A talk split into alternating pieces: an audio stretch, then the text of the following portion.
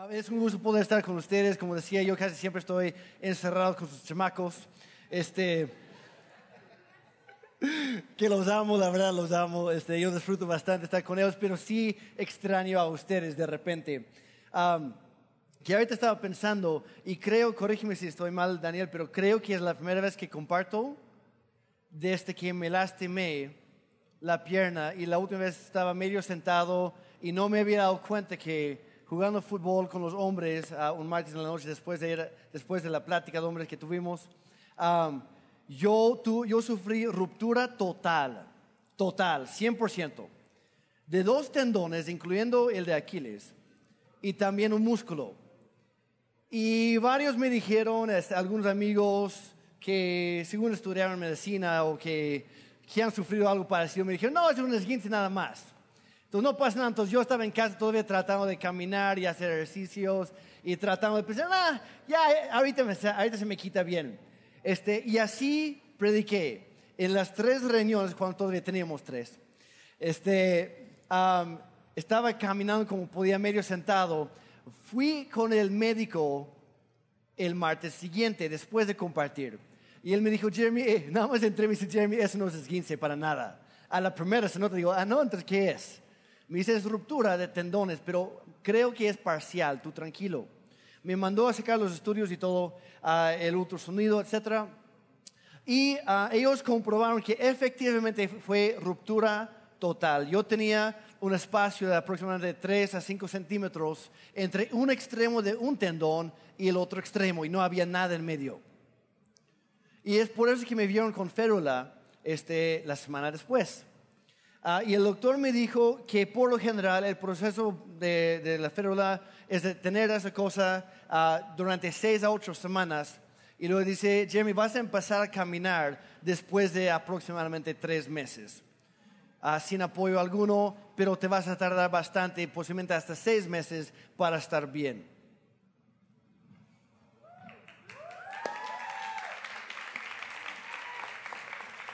Me, quitaron la férula después de solamente cuatro semanas y tiré mis muletas dos semanas después de eso. En menos de seis semanas ya estaba caminando y es un milagro. Y no lo digo yo, ya tengo dos diferentes médicos que, me lo, que ya son testigos. Y dice, según nosotros eso no sucede, pero en ti sucedió.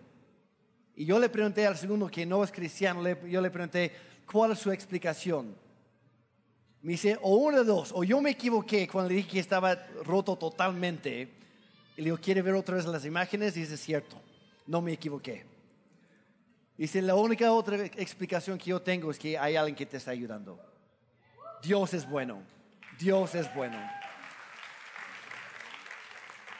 ¿Y por qué mencionó eso? La verdad se me olvidó mencionar eso en la primera reunión. Entonces a ustedes les toca mejor. Pero ¿por qué lo menciono? Daniel decía, este, el tema que vamos a ver el día de hoy, vamos a hablar de la esperanza. Y hay mucha gente el día de hoy que les urge un rayito de esperanza. Les urge una buena noticia. Les urge que alguien llegue a su vida y decirle, todo va a estar bien. Sigue adelante. Porque seamos honestos, vivimos en un mundo que es, que es bastante caótico la economía es muy inestable de repente. Las relaciones lo son más todavía. De repente los matrimonios se están tronando o parece que van para allá. Los hijos salen de casa corriendo, huyendo, porque ya no aguantan sus papás o los papás dicen, sabes, ya vete, porque no te aguanto a ti, hijo. Y vivimos en un mundo que la verdad nos hace falta esperanza.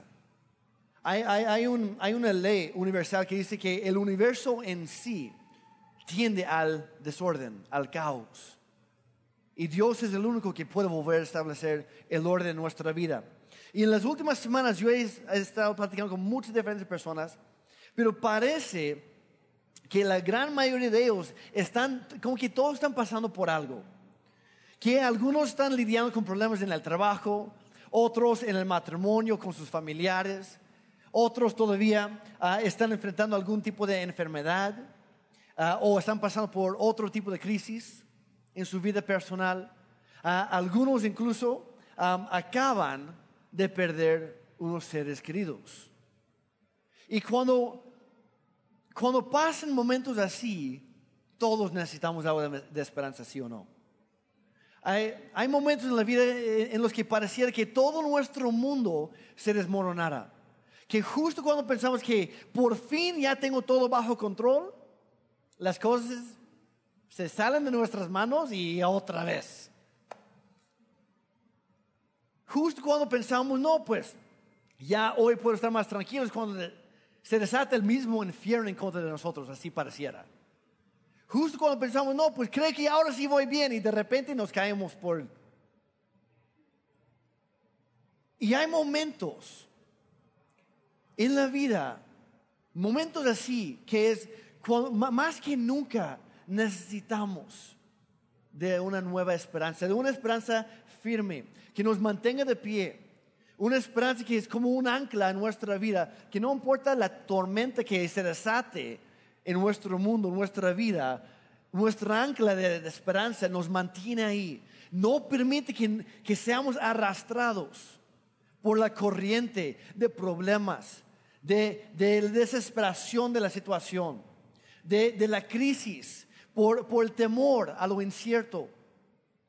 Ese en sí es el trabajo de la esperanza.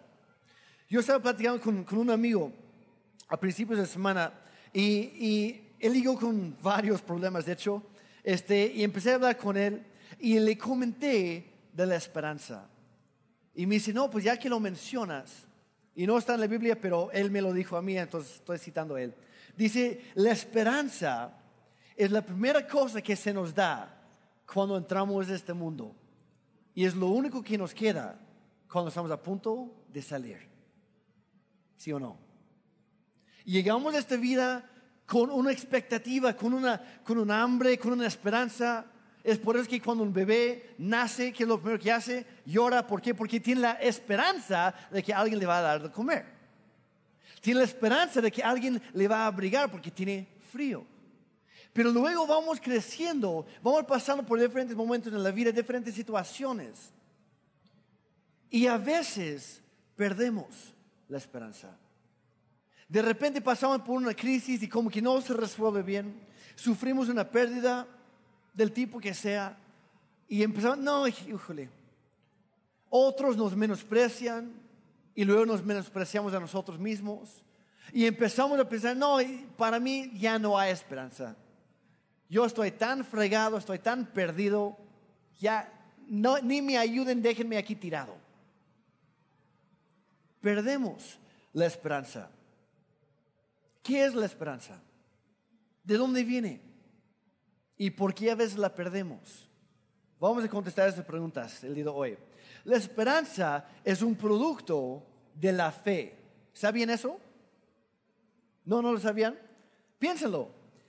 Cuando tú decides poner tu confianza o tu fe, es lo mismo.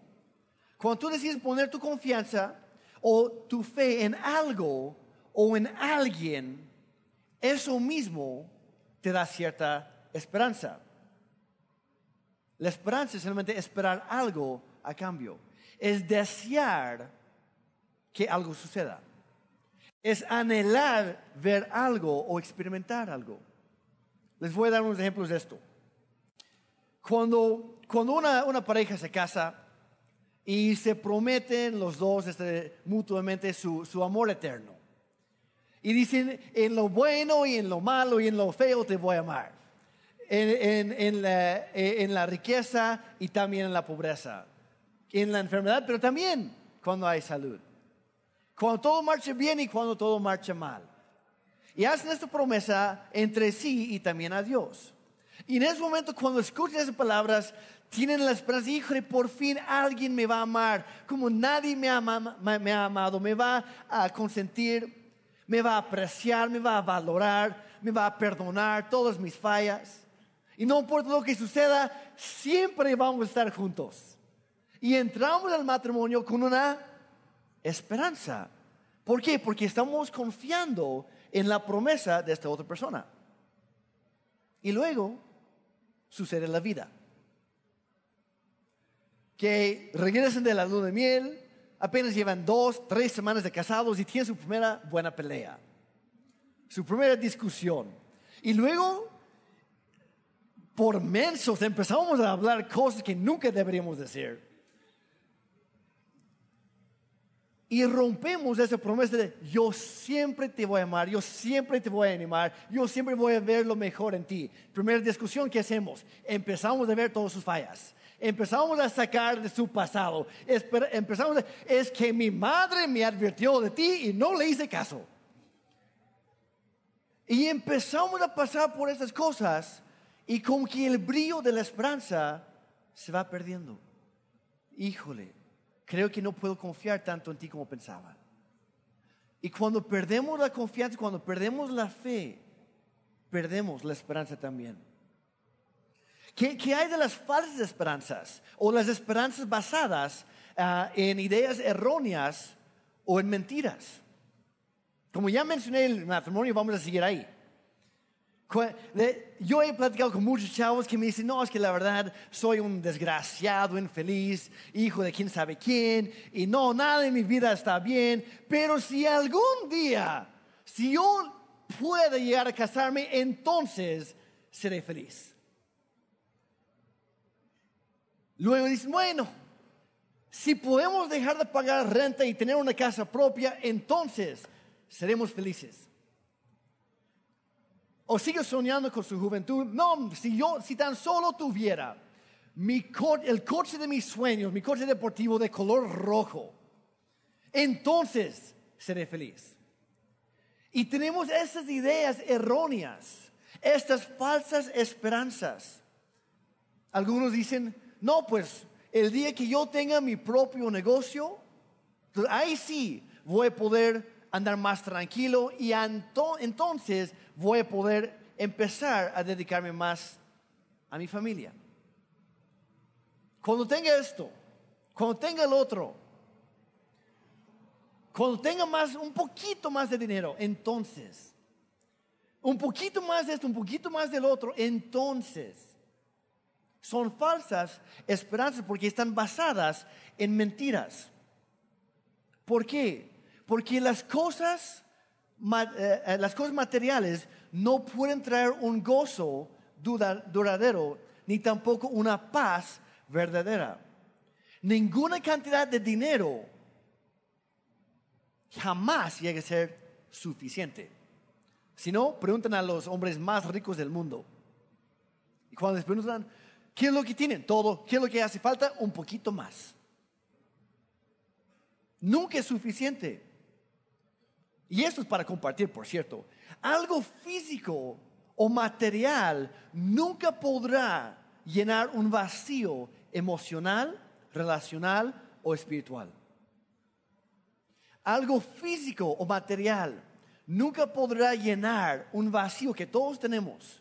Un vacío emocional, relacional o espiritual. Pero ¿qué hacemos? Mencioné lo emocional. Si tengo esta cosa, seré feliz. No. las cosas no nos hacen felices. Las cosas no pueden ni dar ni quitar estrés. Las cosas no resuelven problemas. Al contrario, muchas veces por tener, por tener mucho, andamos con más estrés porque tenemos que cuidar más cosas y estamos endeudados hasta el tope y no disfrutamos nada. Y estamos basando nuestra esperanza en algo pasajero, algo que ni siquiera es cierto. De la misma manera, algo temporal nunca podrá llenarnos completamente como lo puede algo eterno. Y aquí está el detalle. Dios nos creó para ser seres eternos. Y muchas veces buscamos llenarnos de cosas pasajeras, cosas temporales. Y luego nos preguntamos, ¿por qué no hay esperanza en el mundo? Porque todo el mundo está buscando la esperanza en los lugares equivocados. Entonces yo quisiera empezar esto con dos preguntas. No tiene que contestarme en este momento, pero piénsalo. Cada piénsalo. ¿En qué estás poniendo tu confianza el día de hoy? ¿En qué estás poniendo tu confianza? ¿De dónde sacas tu esperanza? La esperanza es el producto de la confianza o la fe. Entonces, de acuerdo a lo que, en lo que tú estás confiando, en qué o en quién estás confiando, eso va a determinar el tipo de esperanza que tienes y cuánto dura. Tú en tu propia vida, ¿en qué estás poniendo tu confianza? ¿De dónde sacas tu esperanza? Hoy estamos hablando de la esperanza. ¿Sabían que la luz, la luz da esperanza? ¿Saben eso? La esperanza es una cualidad de la luz. La luz da esperanza, la oscuridad, por, otro, por otro lado, la quita. Hace un par de años yo me acuerdo que, Daniel y yo nos animamos a, a, llevar a nuestros hijos a una excursión. Y entonces nos pusimos a investigar en internet, a ver dónde vamos, a, ver chicos que quieren. No, pues queremos ir a acampar, queremos ir a este lugar, al otro. Terminamos decidiendo ir a un lugar que se llama San Sebastián de las Grutas. ¿Te acuerdas, Daniel? Fuimos ahí, está como una hora, una hora, y media de acá, rumbo a, a Sola de Vega. Llegamos ahí, había una cabaña y decía comedor. Entonces vamos ahí con la esperanza de comer porque ya hacía hambre y que no, estaba, no estaban atendiendo a nadie. Había una señora ahí y dice, no, todavía no. ¿Y cuánto tiempo? No, no sé. Vayan a hacer el, el recorrido con el guía y luego capaz voy a tener unas memelas después. Pues ahí, ahí vamos. Lo bueno es que habíamos llevado algunas botanas, unos, eh, un lunch ahí para los niños y pues creo que tú y yo como que le agarramos algo de los niños. Este, yo sí lo hice. Um, lo es que había metido bastante en la mochila de mi hija. Entonces vamos, agarramos un guía y nos lleva a la montaña. Vamos entrando a este tipo cueva, una entrada en la montaña que tiene una reja, y vamos pasando ahí y a, a, esa hora el sol estaba en cierta posición que estaba, estaba dando luz perfectamente a la entrada de esta cueva, de las grutas. Entonces vamos entrando así normal, ah, qué bonito, está padre esto, el otro. Seguimos bajando un poquito más y poco a poco iba desapareciendo la luz natural. Pero no pasaba nada porque todavía había un poquito, entonces todo el mundo andaba tranquilo. Entonces vamos ahí, damos la vuelta y el guía se voltea con nosotros y dice, bueno, ahora sí, saquen sus linternas, sus lámparas, sus celulares, lo que tengan para iluminar, porque vamos a dar la vuelta aquí y la luz natural ya no va a entrar. O sea, sí rebota, pero estamos a cierto punto, ya no nos va a seguir. Entonces, para que nadie se tropiece, para que nadie se pierda, para que nadie este, se muera aquí en la, en la montaña. Entonces, ahí vamos, prendemos las linternas, todo bien. Y seguimos caminando otros como 20 minutos, así, nada más disfrutando, ah, está bien padre eso, está, es, ay, murciélagos, bueno, este, que Dios les bendiga, criaturas inmundas por ahí. Este, y ahí va en toda la cosa. Y llegamos a un salón grande. No sé si han visto las películas del Hobbit o del Señor de los Anillos, donde hay como salones grandes dentro de una montaña. Había algo así ahí. Obviamente no había un trono, no había antorchas, no había duendes corriendo ahí, pero era un salón grande, una cueva enorme en el corazón de la montaña. Y estamos ahí y estaba mayormente plano. Entonces llegamos ahí y de repente el guía dice, bueno, todos este, fórmense en círculo y agárrense las manos. Ah, perfecto. Entonces agarro a mi hija por un lado y mi sobrina o mi sobrino en otro, pues ya ahí estamos. Todo bien, dice, bueno, lo que vamos a hacer al cuento de tres, quiero que todo el mundo apague sus luces, sus linternas, sus celulares, apáguenlo. ¿Están listos? Sí, sí, no, va a estar bien padre. Uno, dos, tres, apagamos todo y de repente estuvimos en lo que la ciencia llama la oscuridad absoluta, donde no entra, no hay ni rastro, ni pizca, nada de luz. Entonces apagamos nuestras luces y de repente, o sea, típico, tus ojos, y todavía no ves nada. Nada. Y dice, ok, suéltense las manos. ¿Y ahora qué vamos a hacer? Todos levanten la mano frente a su cara y muy lentamente, ¿te acuerdas Daniel? Muy lentamente, fue horrible, muy lentamente acércala a tu frente pero deténla justo antes de pegarte a ti mismo. Ah, pero fácil. Las veces que quieras, no pasa nada. Ahí estamos en completa oscuridad. Todavía no, todavía no llega. Falta mucho. No puedes venir, ver venir tu propia mano. Y luego, peor todavía, alguien más te golpea y no tienes idea de quién es. Y estamos ahí y en eso se te mueves tantito y luego empiezas a hacer esto. Mi, mi hija, hija, ¿dónde estás? Hija. Sí, papi. ¿Dónde estás? Aquí. ¿Dónde? No sé. Pero aquí estoy. Y ahí estamos. Peor todavía, alguien mueve su pie, se escucha una piedra rebotándose por ahí y lo peor, lo peor empieza a llegar a tu mente. Tu temor más grande se hace realidad ahí. son, son los murciélagos, es un gigante que me quiere comer vivo. Hay serpiente, hay un león, hay algo no sé qué, es una rata enorme con unos dientes así. Entonces es como te volteas, levantas un pie y literal y no encuentras el suelo y te da miedo bajarlo porque aunque no había abismo antes, imaginas que hay un abismo ahí. Y piensas, si piso mal, me voy, voy a caer a mi muerte, Dios, ayúdame. O sea, literal, la oscuridad infunde miedo. La luz infunde esperanza.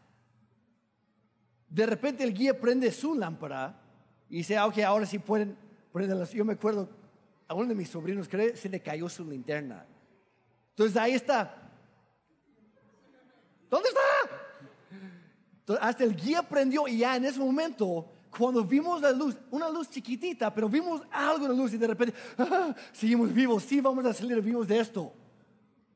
Papá, nunca me traigas aquí otra vez, es, es horrible. Y encontramos el camino y salimos y todo tranquilo. La luz da esperanza. ¿Cuál es nuestra fuente de luz? para nuestra vida. Leen lo que dice Salmo 119, versículo 105. Dice, tu palabra, la palabra de Dios, es una lámpara que guía mis pies y una luz para mi camino. La palabra de Dios es una luz para nuestra vida. Para los que están tomando apuntes ahí en la, la Biblia, ahí está, la luz da esperanza y la palabra de Dios es una luz para nuestra vida. Las promesas de Dios, que es el siguiente punto, las promesas de Dios nos dan esperanza también. ¿Dónde encontramos las promesas de Dios? En la palabra de Dios, en la Biblia. Hay mucha gente que de repente me habla, me dice, Jeremy, estoy pasando por esta situación a la otra, échame la mano, dame una palabra de consuelo, de ánimo, de esperanza, lo que sea. Dime qué hago. Digo, lo que tú necesitas es aferrarte a una promesa de Dios. Yo en estas semanas yo he, estado estudiando, perdón, um, e, el, libro del profeta de Daniel en, el Antiguo Testamento. Y Daniel um, era, era judío y cuando él era joven, adolescente, de repente llegó otro rey del reino de Babilonia, invadió su país derrocó su rey, aplastó su ejército, empezó a matar a muchos de sus familiares y amigos. Y a él dice, tú vas conmigo. Este rey, Nabucodonosor, escogió la crema innata de la juventud. Los más altos, guapos y fuertes, básicamente.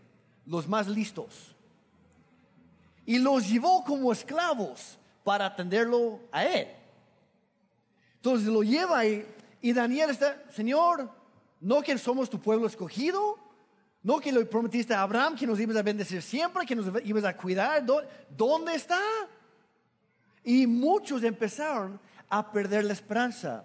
Y muchos, por ya no tener esperanza, adoptaron las costumbres de los babilonios. Pero Daniel no. ¿Por qué? Porque él ancló su esperanza en las promesas de Dios. Él pensó, aunque no puede verlo en este momento, yo sé que las cosas van a cambiar algún día. Y yo seguí leyendo en, Daniel y cuando llego al capítulo 8 y 9, Daniel, por, por los que no sabían, Daniel tenía un don que Dios le dio de interpretar sueños. Y ese don lo rescató, lo sacó de unos aprietos varias veces. Este, cuando el rey iba a, iba a matar a todos y nadie podía interpretar su sueño, Daniel lo hace y lo nombra los meros meros de su reino, de los más importantes, segundo solamente después del rey. En varias ocasiones luego manda este, el rey a, mandar, a, mandar a hacer una estatua de oro y dice, todo el mundo tiene que adorar a mi estatua y si no lo hacen, les voy a dar crankies. Les voy a meter en el horno de fuego de intenso calor y ahí se acaba todo. Y Daniel y sus, tres amigos dijeron, disculpen, oh rey, lo honramos a usted, pero antes de usted hay otro rey que tenemos que honrar. Y él es quien puso a usted en su trono. Y lo siento, no es por falta de respeto, pero no podemos deshonrar a nuestro Dios al adorar esta estatua. Y dice, incluso si Dios no nos rescata de esto, de todas formas nos está haciendo un favor porque vamos al cielo más rápido y ganamos. Efectivamente, el, rey los mandó, los quiso matar, no funcionó. De repente viene el Hijo de Dios ahí mismo con ellos, como, ¿qué está pasando aquí? Los saca, dice, cuéntenme de la esperanza que, que ustedes tienen. Más adelante en, el capítulo 8 y 9 de Daniel, este, Daniel está teniendo otros sueños, pero esta vez no lo entiende ni él.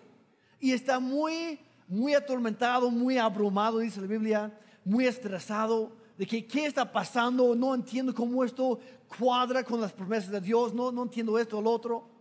¿Y qué hace? Eh, a principios del capítulo 9 se pone a leer la Biblia. O sea, al principio estaba tratando de entender y no más no. ¿Qué hace? Va a la palabra de Dios empieza a leer. Ah, esto está sucediendo en consecuencia a esto. Dios ya nos había advertido a través del profeta Jeremías. Ah, ok, ya lo entiendo. ¿Y cuánto va a durar? Ah, este tiempo. Pues ya casi. Ya mero salimos de esto. ¿Qué tengo que hacer? Pues seguir fiel a lo mío yo tengo que seguir aguantando, pero vamos a salir de esto. Dios sí tiene un plan. Y luego la Biblia dice algo muy interesante. Cuando entendió esto, después de estudiar las escrituras, dice que Daniel se levantó de donde estaba, volvió al palacio y siguió con sus deberes con el rey. O sea, siguió con su vida normal. Lo que nos ayuda a soltar las dificultades de nuestra vida, a soltar los problemas, es tener una esperanza en las promesas de Dios para nuestra vida. Entonces, hasta ahorita llevamos que la luz da esperanza, la palabra de Dios es una luz para nuestra vida y que las promesas de Dios nos dan esperanza. Fíjense lo, fíjense lo que dice Juan 8, versículo 12. Dice, Jesús habló una vez más al pueblo y dijo, ¿quién está hablando? Jesucristo, el Hijo de Dios. Dice, yo soy la que, la luz del mundo. Y aclaro, hay algunas personas que han agarrado esa frase y otras frases en la Biblia para crear sus propias sectas y religiones y toda la cosa. Solamente porque algo suena de la Biblia no necesariamente significa que lo es. Hay que tener cuidado. ¿Quién es la luz del mundo? Jesucristo. Dijo, yo soy la luz del mundo. ¿Qué da la luz? ¿Qué, es lo que da la luz? Esperanza. Muy bien. Ah, van bien, van bien. Jesucristo dice, yo soy la luz del mundo. Si ustedes me siguen, no tendrán que andar en la oscuridad, porque tendrán la luz que lleva a la vida. Jesucristo es la luz del mundo. Jesucristo nos da esperanza. ¿Por qué? Porque la luz da esperanza. ¿Me están siguiendo? Ok, todo muy bien hasta ahorita. Jesucristo es la luz del mundo. En Mateo capítulo 12, versículo 21, están citando del Antiguo Testamento del libro, libro de Isaías y dice que su nombre, ¿el nombre de quién? Jesucristo. Su nombre será la, la esperanza del mundo.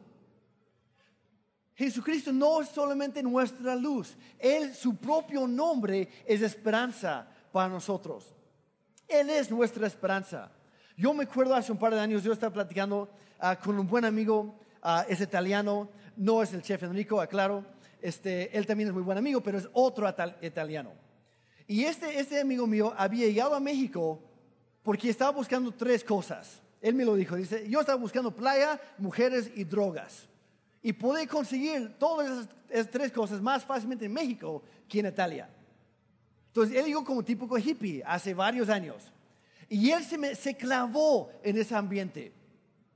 Y lo probó de todo, buscando que llenar un vacío, un hueco que él sentía, que no pude describir, y empezó a tratar de llenarlo con cosas materiales, cosas equivocadas, y nunca lo dejó sintiéndose pleno.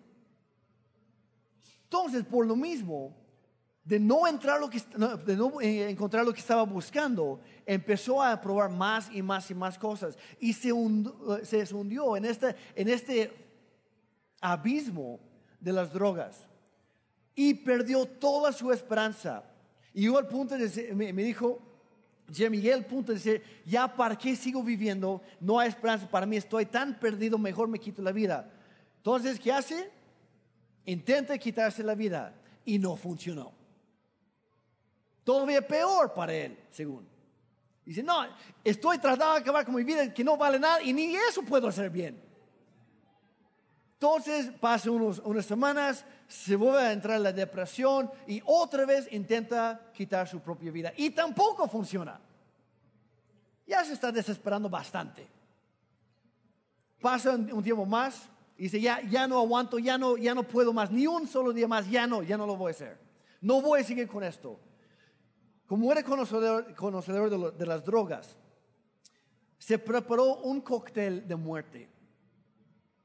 Que era, era imposible fallar con esta mezcla de drogas especiales. Y se, me, me, dijo que se preparó una dosis, no me acuerdo si era doble o triple, nada más para estar seguro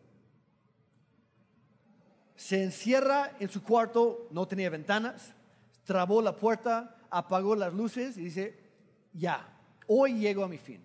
No hay nada después de esto. ¿Para qué sigo viviendo? No hay esperanza. ¿Para qué le sigo intentando?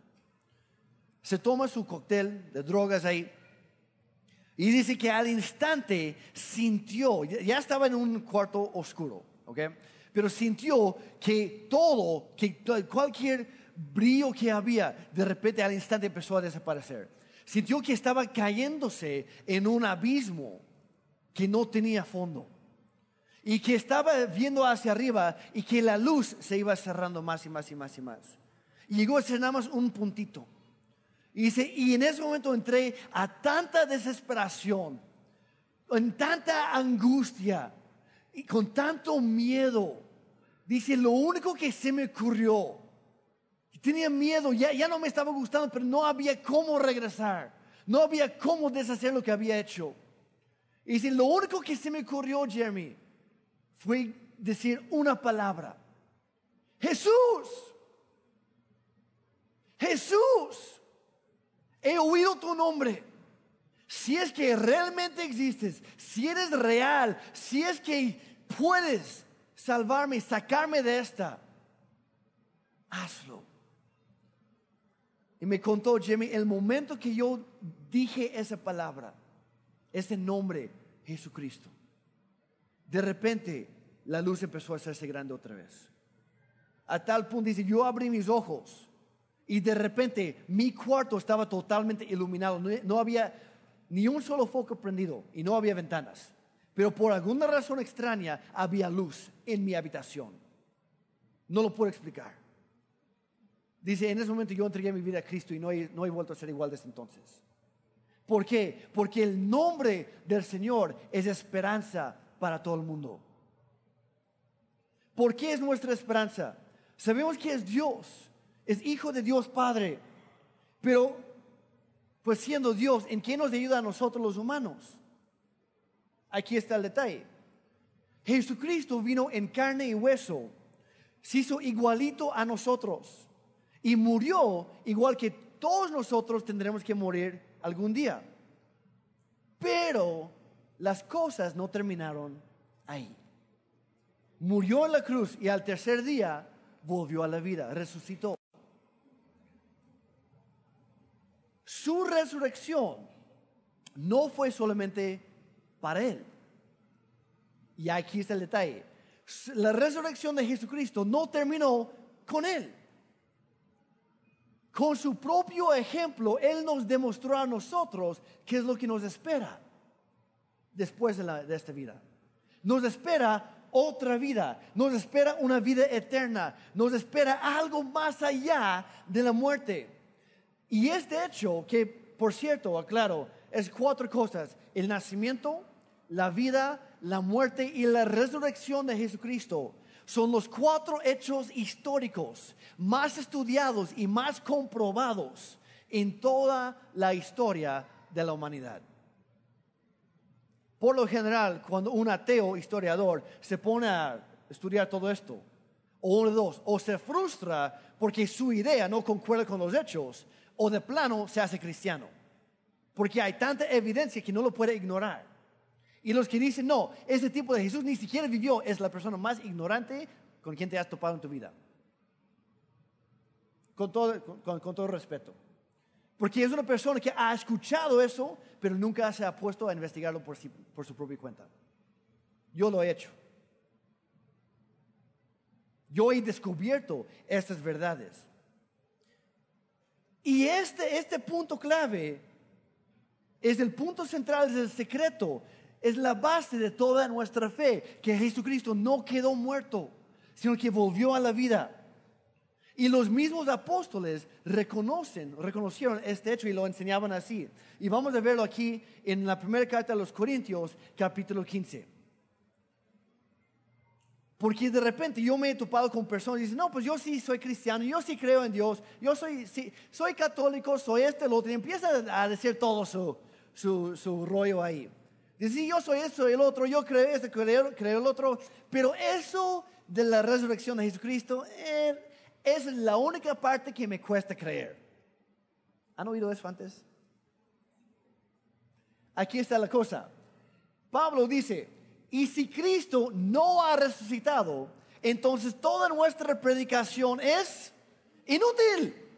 Lo que yo estoy haciendo ahora mismo no sirve de nada, es pura basura, es puro engaño y mentira si Jesucristo no resucitó de los muertos. Dice, y la fe de ustedes también es, no les escuché, también es inútil. No me están diciendo inútil a mí, ¿verdad? Ok, gracias. Nuestra predicación, todo lo que hacemos aquí en City Church, no sirve de nada. Nuestra fe no sirve de nada, al menos que Jesucristo se levantó de entre los muertos. Y si Él hizo eso, todo lo demás cambia. Unos versículos después, en el 17, dice, y si Cristo no ha resucitado, entonces la fe de ustedes es inútil, lo vuelvo a decir. Y luego dice, y todavía son culpables en sus pecados. La cruz, la muerte de Cristo, nos compró, nos regaló el perdón de nuestros pecados. Pero si Él no se hubiera levantado de entre los muertos al tercer día, nosotros seguiríamos muertos en nuestros pecados que habría perdón, pero no habría esperanza. Y seguiríamos iguales. Luego en el versículo 19 y 20 dice, y si nuestra esperanza en Cristo es solo para esta vida, que de repente hay muchos que predican por ahí, Dios te quiere hacer rico hoy. Tu mejor vida ahora, disculpe, mi mejor vida va a ser la, que sigue a esta. Y no estoy tratando de echarle nada a nadie, pero vamos a ser honestos. Jesucristo nunca nos prometió una vida perfecta, una vida fácil al seguirlo, al contrario. Dijo, en esta vida, en este mundo, el mundo anda mal. Dijo, en este mundo siempre tendrán pruebas y dificultades y tribulaciones y sufrimientos. Hasta ahí no suena nada bonito. Pero luego dice, pero no pierdan la esperanza porque yo estoy con ustedes hasta los fines de la tierra, del mundo, de los tiempos. Y si Dios está con nosotros, ¿quién puede estar en contra? Si Dios está en mi barca, aunque mi barca sea una lanchita, si Él está conmigo ahí, no importa la, tormenta enorme que se levanta, Dios se va a encargar. No importa la situación, la crisis por la cual yo estoy atravesando, si Dios está conmigo, hay esperanza. Hay esperanza. No solo para esta vida, si nos quiere ayudar todos los días y a todos nosotros nos quiere ayudar. Lo único que tenemos que hacer es hacer lo que hacía mi, lo, que hizo mi, mi amigo Franco, decir, Jesús, ayúdame. Y lo hará. De gritar ese nombre que es nuestra esperanza, buscar su luz en nuestra vida. Pero dice, y si nuestra esperanza en Cristo es solo para esta vida, solamente en el aquí y en el ahora, dice, somos los más dignos de lástima de todo el mundo. En otra versión dice, somos los más desdichados. En otro dice, somos los más engañados. Si, lo que, si nuestra esperanza solamente nos ayuda, nos ayuda ahora, si no es para algo más grande, algo mejor después, de nada sirve. Pero luego dice, lo cierto, versículo 20, lo cierto es que Cristo sí resucitó de los muertos. Él es el primer fruto de una gran cosecha. Primero porque hay muchos que incluyen a nosotros, que formamos parte. Él fue el primero. Él puso el ejemplo. Dice, el primero de todos los que murieron o los que vamos a morir en algún momento. ¿Cómo podemos entonces enfrentar situaciones difíciles en la vida. Menciona en Hebreos 11, no tenemos tiempo para leerlo todo, pero Hebreos 11 es conocido como el capítulo de la fe en toda la Biblia. Y empieza diciendo, la fe es la confianza de que en verdad sucederá lo que esperamos. O sea que nuestra esperanza se va a hacer realidad. Es lo que nos da la certeza de las cosas que aún no podemos ver. Y luego empieza a dar una lista enorme de hombres y mujeres a lo largo de la Biblia, obviamente no menciona a todos, pero menciona a varios por nombre, y otros menciona por lo que hicieron. Y dice, por ejemplo, por, la fe Abraham hizo esto, y por la fe Sara hizo esto, y por la fe Moisés hizo esto, y por la fe David hizo esto, y por la fe Sansón, y este. Y no tenemos tiempo para, para leer cada uno, pero llega al final de la lista y en versículo 35 termina diciendo esto. Dice, ellos, todas esas personas, pusieron su esperanza en una vida mejor que viene después de la resurrección.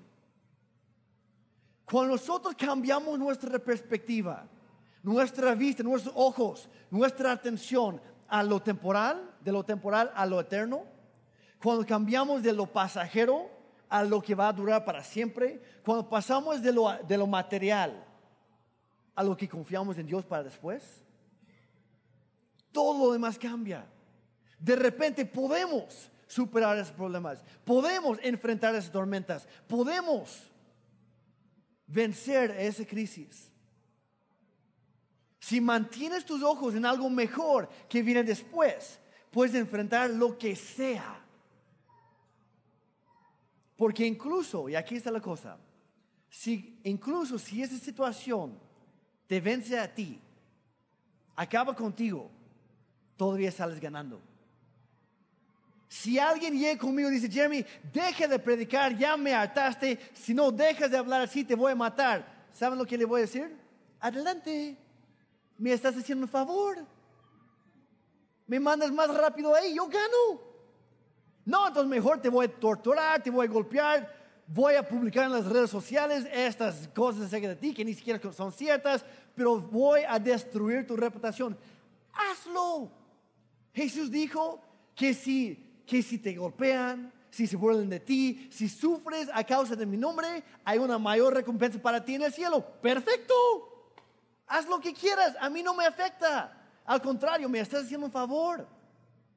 Por favor, adelante échmelo. ¿Sí o no? Pueden hacernos lo peor, lo peor. Y siempre salimos ganando. ¿Por qué? Porque estamos con Cristo.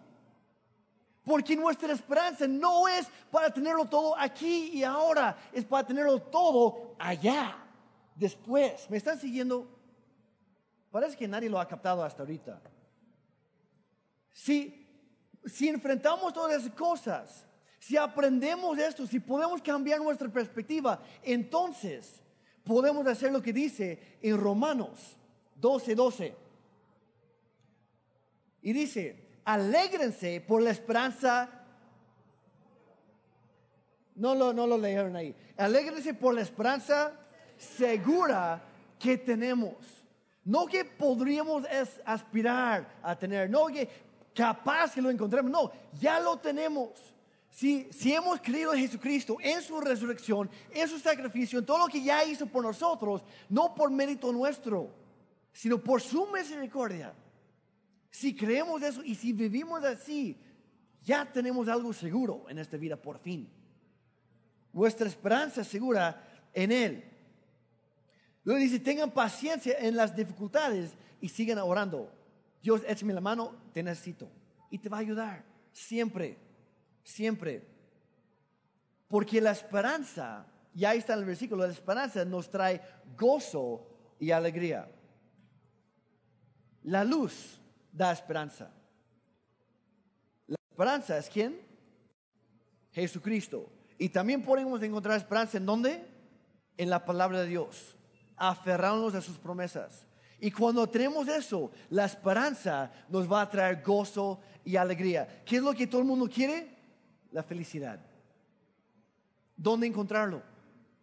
No una felicidad pasajera, no una felicidad nada más emocional, sino una alegría, un gozo que dura. No importa lo que se me venga en la vida, yo estoy bien porque Dios está conmigo. ¿Por qué? Porque tengo esta esperanza segura en Él. La esperanza nos trae gozo y alegría. Y cuando hayamos descubierto esta increíble verdad, esta libertad y paz y gozo que hay en la esperanza que Dios mismo nos da a través de Jesucristo, entonces podremos hacer lo del 1 de Pedro 3, 15 y 16, que dice, en cambio adoran a Cristo como el Señor de su vida. Y si alguien les pregunta acerca de la esperanza, ¿qué dice? De la esperanza esto me ha pasado a mí. Empezando el lunes de la semana pasada y cada día hasta llegar el día de ayer, sábado. Cada día, sin, sin faltar ni un solo día, hubo diferentes personas que me preguntaron, Jeremy, ¿por qué te veo todavía alegre en medio de tu problema? ¿Por qué te veo con una esperanza, un gozo que no es normal? ¿Qué es lo que te anima? ¿Qué es lo que te mueve? ¿Por qué yo no tengo lo que tú tienes? Cuéntame, ¿qué rayos tienes tú que no tengo yo? Digo, no, pues no es algo material, te lo garantizo. Dice, si alguien les pregunta acerca de la esperanza que tienen como creyentes, estén siempre preparados para dar una explicación, pero háganlo con humildad y respeto. No significa sacas tu Biblia y empiezas a golpear en la cabeza hasta que se rinda a los pies de Cristo. Significa que que estés preparado a contar tu propio testimonio, tu propia historia, lo que Dios ha hecho por ti. Y yo le dije a, este amigo um, que, me, que me buscó el lunes pasado, me dice, Jeremy, no sé en dónde más buscar, lo he intentado todo. Yo necesito lo que tú traes. ¿Qué es? Dime. Y yo, déjeme contarte lo que yo he vivido. No, lo que, no solamente lo que he escuchado, no lo que he visto en películas, no, no lo que he visto en, en videos de YouTube, que no está mal, pero digo, déjeme contarte lo que yo he vivido, lo que mis propios ojos han visto. Y empecé a contarle de diferentes momentos en mi vida que yo he visto la mano de Dios, que yo he visto milagros, que yo he estado tirado y Dios mismo me ha levantado. Y luego le dije, amigo, si lo ha hecho por mí, lo hará por ti también. Así es como contagias tu esperanza con un mundo que lo anda buscando. Así es como transmites una luz de esperanza en medio de un mundo lleno de tinieblas y oscuridad. Así le animas a alguien más a seguir un día más cuando está a punto de tirar la toalla para siempre. ¿Están conmigo? ¿Me están escuchando? En ese momento simplemente le cuentas lo que Dios ha hecho por ti, lo que has encontrado en Él. Y que venga lo que venga, Jesucristo es nuestra luz, es nuestra esperanza, es nuestra paz y es nuestro gozo. Y si Él está con nosotros, ¿quién puede estar en contra de nosotros? No importa lo que venga en la vida, si Él está conmigo, todo va a estar bien. Porque mi esperanza no es para el aquí y el ahora, es para más allá. Y esa esperanza fiel, duradera, esa esperanza segura me va a llevar más lejos de cualquier otra cosa en esta vida. La luz da esperanza. Jesucristo es nuestra esperanza, es nuestra luz. Y la esperanza en Cristo nos trae gozo y alegría. Y quiero terminar haciendo las mismas preguntas que hice al principio. ¿En qué has estado poniendo tu confianza? ¿De dónde has tratado de sacar tu esperanza para el día de hoy? Para tu vida, para tu matrimonio, para tu empleo, para tu familia,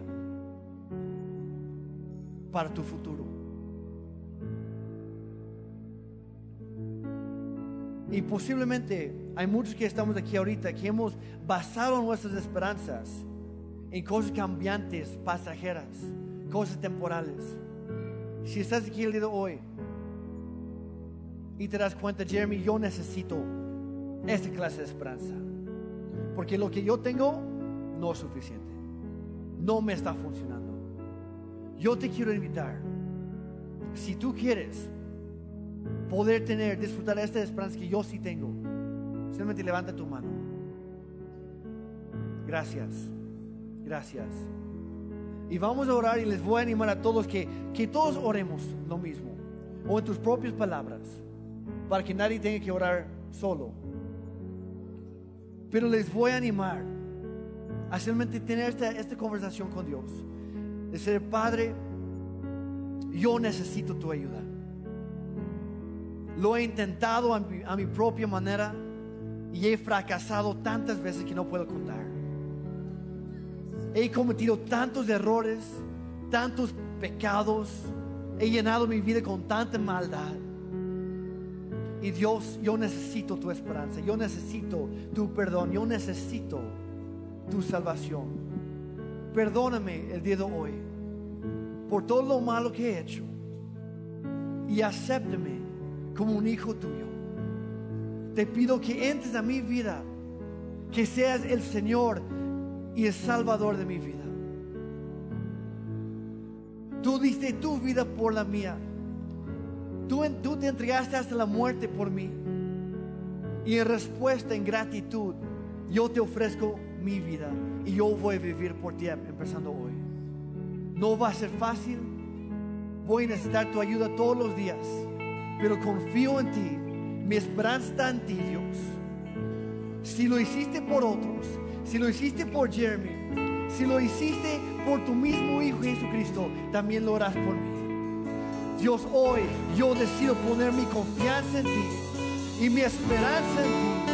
Mi gozo eres tú, mi esperanza eres tú, mi luz eres tú, mi paz eres tú, Dios. Hoy yo te doy mi vida en el nombre de Cristo Jesús todos dijeron,